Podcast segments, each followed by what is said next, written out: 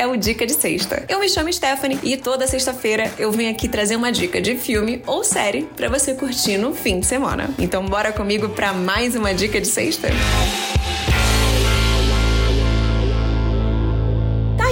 Filme que eu não imaginei que eu fosse curtir tanto. Porque eu acho que em time que tá ganhando, a gente não mexe. E como fã do primeiro, eu acabei ficando com algumas ressalvas. Mas quem diria que o barro aconteceu? Porque Meninas Malvadas, o musical, é sim muito bom. My name is Regina George And I am a massive Katie é uma menina que foi criada no Quênia por causa da profissão dos pais. E a vida inteira ela foi homeschooled, quando, como eles chamam ali nos Estados Unidos, quando uma criança não vai à escola e os pais é que cumprem a função de ensinar os filhos. Mas quando Katie atinge a adolescência, ela e sua família voltam para os Estados Unidos e agora ela precisa enfrentar a verdadeira selva, pior que a da savana africana, o ensino médio americano. E lá ela conhece a Janice e o Damien, que acolhem a Katie e a ensinam tudo sobre a escola, inclusive sobre as plásticas, um trio de meninas super populares que dominam a escola, liderado por Regina George. Mas a história começa mesmo quando a Katie é recebida no grupo pela Regina, né, por assim dizer, e resolve começar a destruição das plásticas por dentro. E se você não mora em Marte ou tem mais de 20 anos, você já viu ou pelo menos já ouviu falar de Meninas Malvadas. O sucesso de 2024, que foi baseado em um livro chamado Queen Bees and Wannabes, ganhou agora uma versão musical. Aí você pensa, quê? Musical? Isso é bom? E eu te respondo, sim, queridos, pode subir os créditos.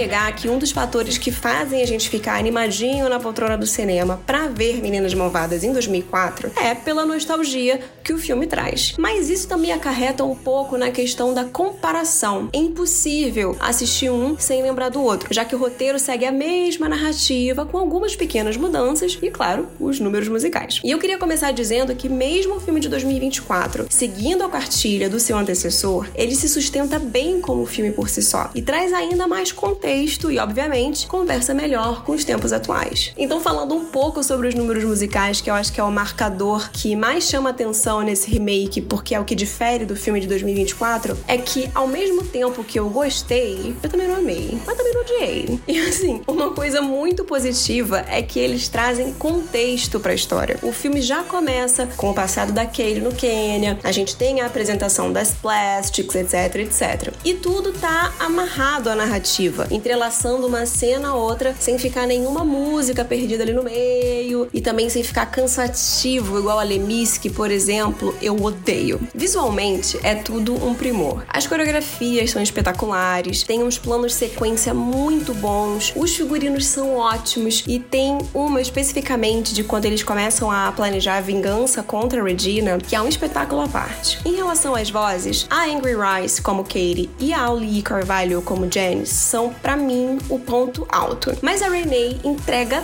tudo no carão da Regina. A Renee, ela sabe cantar e canta muito bem, mas eu não acho que as músicas da Regina pediram tantos vocais assim. Fica sempre uma coisa um pouco mais sexual, um pouco mais assim. Então eu acho que para as outras duas atrizes, elas tiveram um pouquinho mais de momentos onde elas puderam, uau, cantar. A Regina ficou mais ali no na sensualidade. Mas sendo bem sincera, eu não lembro da letra de nenhuma delas. Então, assim, ali pro contexto história, funciona super bem. As músicas são ótimas para contar o que tá acontecendo, o visual é ótimo para te colocar bem imerso na história, mas para uma vibe musical, que eu particularmente curto muito o gênero e adoro ficar ouvindo a soundtrack depois, já não me pegou muito. Não tem nenhuma música que eu queira ficar ouvindo depois no Spotify. Então, ah. You can be really hot if you change like everything. Mas como eu falei, não tem como não comparar um filme a outro, principalmente quando a gente fala de cada personagem. Então, vamos lá. A Katie é interpretada pela Anger Rice, que é uma graça. E eu já tinha visto ela em outros trabalhos, como uma pequena participaçãozinha no Homem-Aranha da Marvel, e ela também faz a filha da Mare em Melrose Town, que inclusive eu já indiquei essa minissérie maravilhosa da HBO lá no Instagram. Eu vou deixar o link na descrição desse episódio para vocês irem assistir e depois irem assistir Mare of. Só que eu achei que para interpretar um personagem como a Katie, ela foi fofinha demais, meio meh demais. E aí a gente acaba não comprando muito a ideia de que ela realmente vira uma plastic. E eu acho também que durante a história, nessa adaptação, alguns pontos foram trocados para dar um pouco mais de sentido a uma outra questão da narrativa que eu também gosto, mas essa evolução da Katie que sai, né, da menina que veio do Quênia para se tornar uma plastic, ficou um pouco solta no ar. E eu acho também que esse jeitinho da Angry falta um pouco do toque que a Lindsay Lohan teve, por exemplo, que você vê que é possível essa menina ser uma plastic. Para mim ela fica muito ali no limiar do da fofura. Mas é um, enfim, OK, como eu falei, ela canta muito bem, ela entrega muito bem os números musicais, ela é uma gracinha, então, OK, valeu para Katie. E um detalhezinho que eu preciso comentar é: meu Deus, que casting perfeito. Porque quem faz a mãe da Katie é a Jenna Fisher, a Pam de The Office. E simplesmente elas são idênticas. Eu amei isso. E eu, até o Bruno comentou na hora. Ele falou: Caraca, ela é igualzinha a Pam. E ela é igualzinha a Pam. E é só isso. A Jenna Fisher é sempre incrível. Eu adoro essa atriz. Mas ela não trouxe também nada de novo. Então é isso. Nada novo sobre o sol. Um beijo, Jenna Fisher. Agora, quando eu vi que a Renee Rapp ia interpretar a Regina George, eu fiquei muito empolgada. Porque talvez, com todo respeito ao meu marido, eu tenha uma girl crush na Renee Rapp. Porque ela é simplesmente incrível. E assim, eu amo, eu amo essa atriz. Ela faz uma série que foi uma das maiores surpresas que eu tive no ano passado. A série se chama A Vida Sexual das Universitárias, que eu também indiquei lá no Instagram e que eu também vou colocar o link aqui embaixo para vocês assistirem. Ela vai estar na descrição aqui para vocês. Ela está na HBO Max, então assim, grandes sucessos. E a Renee é maravilhosa. E assim como a Oli Carvalho, que eu vou falar um pouquinho mais para frente, ela não imita imita a forma como a Rachel McAdams fez a Regina na primeira versão. E ela cria a versão própria dela, que é incrível. Eu pessoalmente gosto mais da Renee quando ela abusa um pouquinho de um viés mais cômico, que a gente vê até mais pro final do filme e é incrível. Foram os momentos que eu mais ri com ela, porque quando ela tá muito malvada, ela faz umas caras e bocas que para mim são too much. Mas ela traz um borogodó completamente diferente para Regina, que ficou assim no ponto. Elas duas realmente não tem comparação, porque cada uma fez uma Regina na essência da Regina e de formas diferentes. E eu amo tanto a de 2004, feita pela Rachel, quanto a de 2024. Mas de verdade, para mim, quem brilhou mesmo foi a Lee Carvalho. Ela interpreta a Janice, que na primeira versão foi interpretada pela Lizzie Kaplan, que também é ótima, mas a Lee é tão encantadora que para mim ela é a personagem principal da história. Ela e o Damien, que é interpretado incrivelmente bem pelo Jack Wells Spivey, e aqui eu vou abrir um parênteses um pouquinho médio, não um pequeno parênteses, um médio parênteses, que esse cara, ele é hilário, perfeito, absoluto, e eu saí completamente apaixonada por ele do cinema. Ele pegou o Damien, que para mim era um personagem ok na primeira versão, e ele transformou esse cara em um dos maiores acertos desse filme. Ele é demais.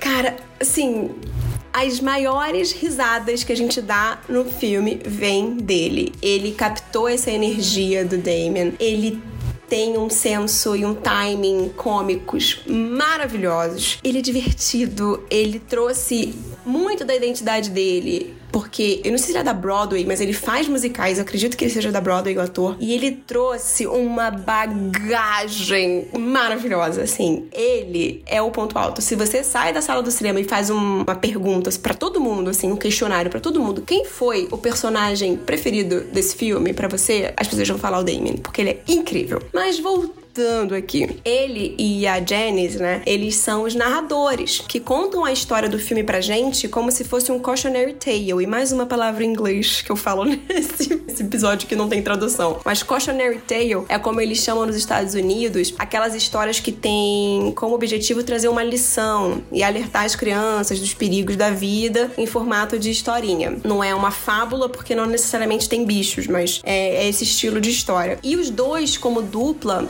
eles eles funcionam hiper bem. E ela cantando, essa menina cantando, é um absurdo de lindo. E aí eu cheguei em casa e fui procurar quem era ela. E qual não foi a minha surpresa em descobrir que ela é a Moana?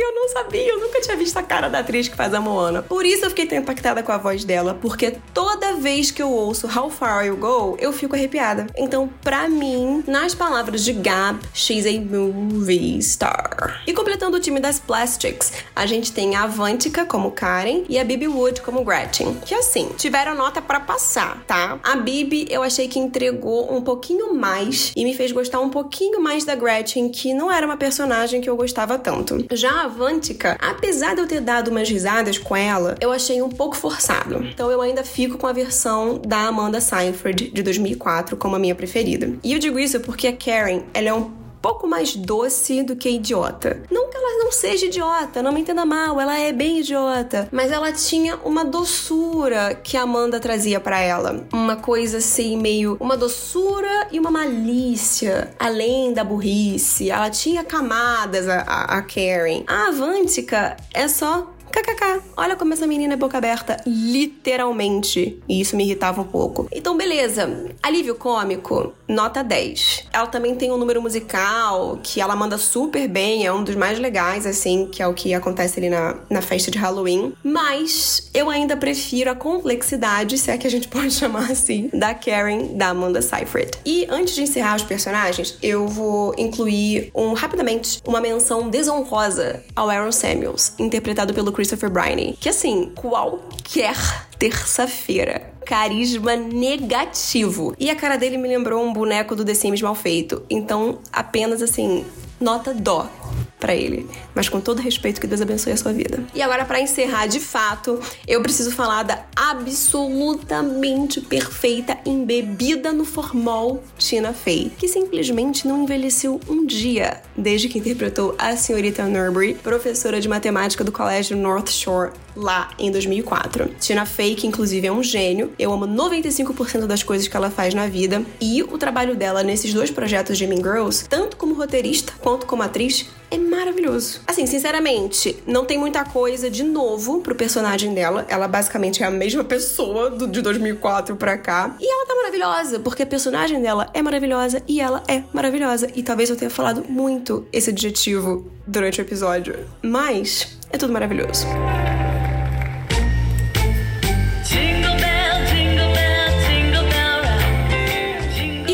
Falei, o roteiro deu uma atualizada para ficar contemporâneo. Um dos pontos altos dessa nova versão, como eles utilizaram as redes sociais a favor da história. Porque além de conversar com a nova geração, sem ficar piegas nem feio, eu achei que ficou bem orgânico, natural, muito bem utilizado e manteve a narrativa do filme. Fez sentido com o que estava sendo contado e me deixou um pouquinho tonta visualizando ao vivo como a informação se movimenta rápido quando chega às redes sociais. Eu acabei virar uma senhorinha falando essa frase agora, mas beleza.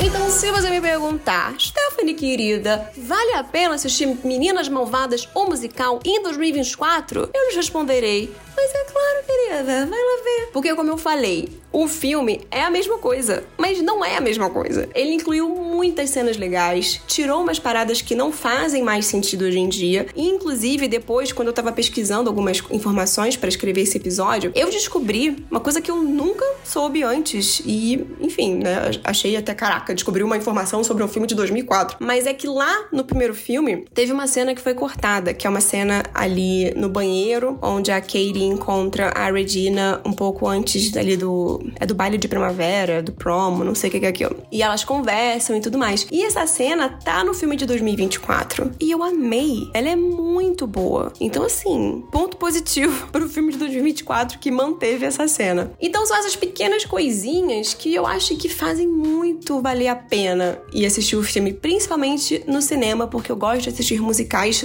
na telona para você viver todos os detalhes e uau.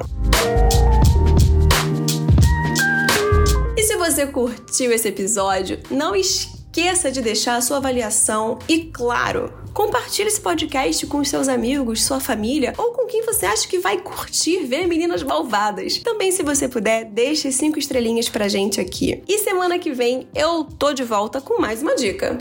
Um beijo e até a próxima sexta.